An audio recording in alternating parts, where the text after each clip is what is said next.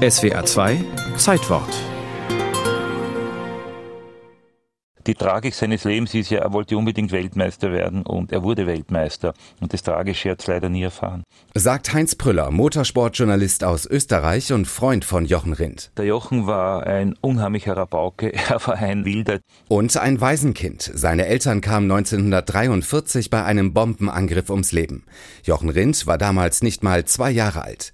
Geboren wurde Rindt in Mainz, aber aufgewachsen ist er bei seinen Großeltern in Graz. Er war Deutscher, aber startete für Österreich. Eine Minute bis zum Start. Rennfahren war eigentlich nicht der Jugendtraum, sonst hat sich ergeben.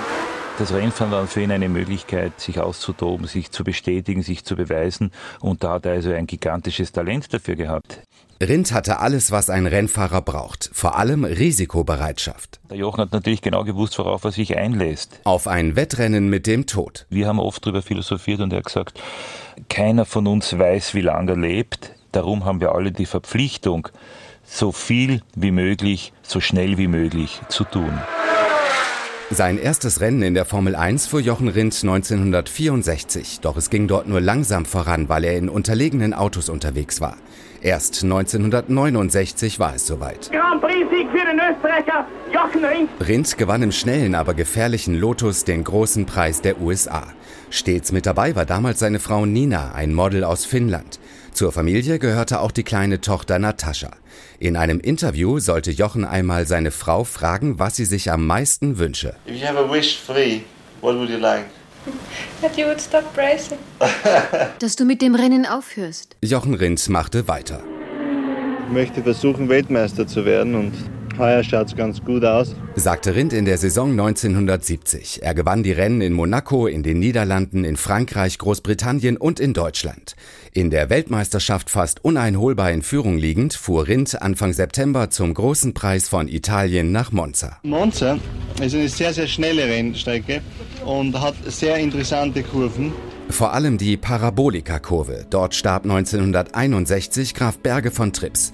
Rindt erwischte es kurz vor der Parabolika am 5. September 1970 beim Training.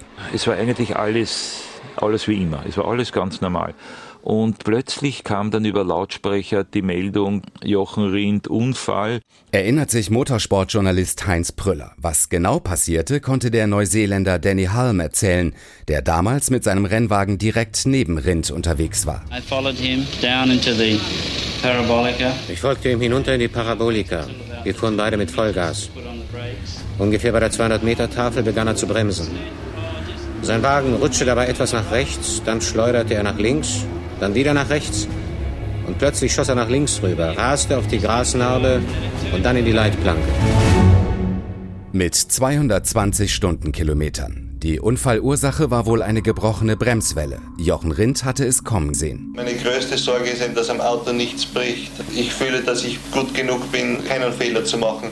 Bin aber nicht sicher, ob ich das Auto kontrollieren kann, falls etwas am Auto schief geht. An diesem Tag ging alles schief. Er ist ja verblutet, der Jochen. Und zwar, weil die Rettungsmaßnahmen damals wirklich, wirklich skandalös waren. Während der Tote von der Strecke gebracht wurde, ging im Autodrom die Formel 1 Show weiter. Es waren noch vier Rennen bis zum Ende der Saison. Keiner konnte ihn mehr überholen und so wurde Jochen Rindt posthum zum Weltmeister erklärt. Den Pokal nahm seine Witwe Nina entgegen. Jochen loved to race. Jochen liebte den Rennsport. Ich wollte ja, dass er aufhört, aber es hat ihm Spaß gemacht. Ich konnte nichts machen. Eine Frau kann ihren Mann nicht von Dingen fernhalten, die er liebt.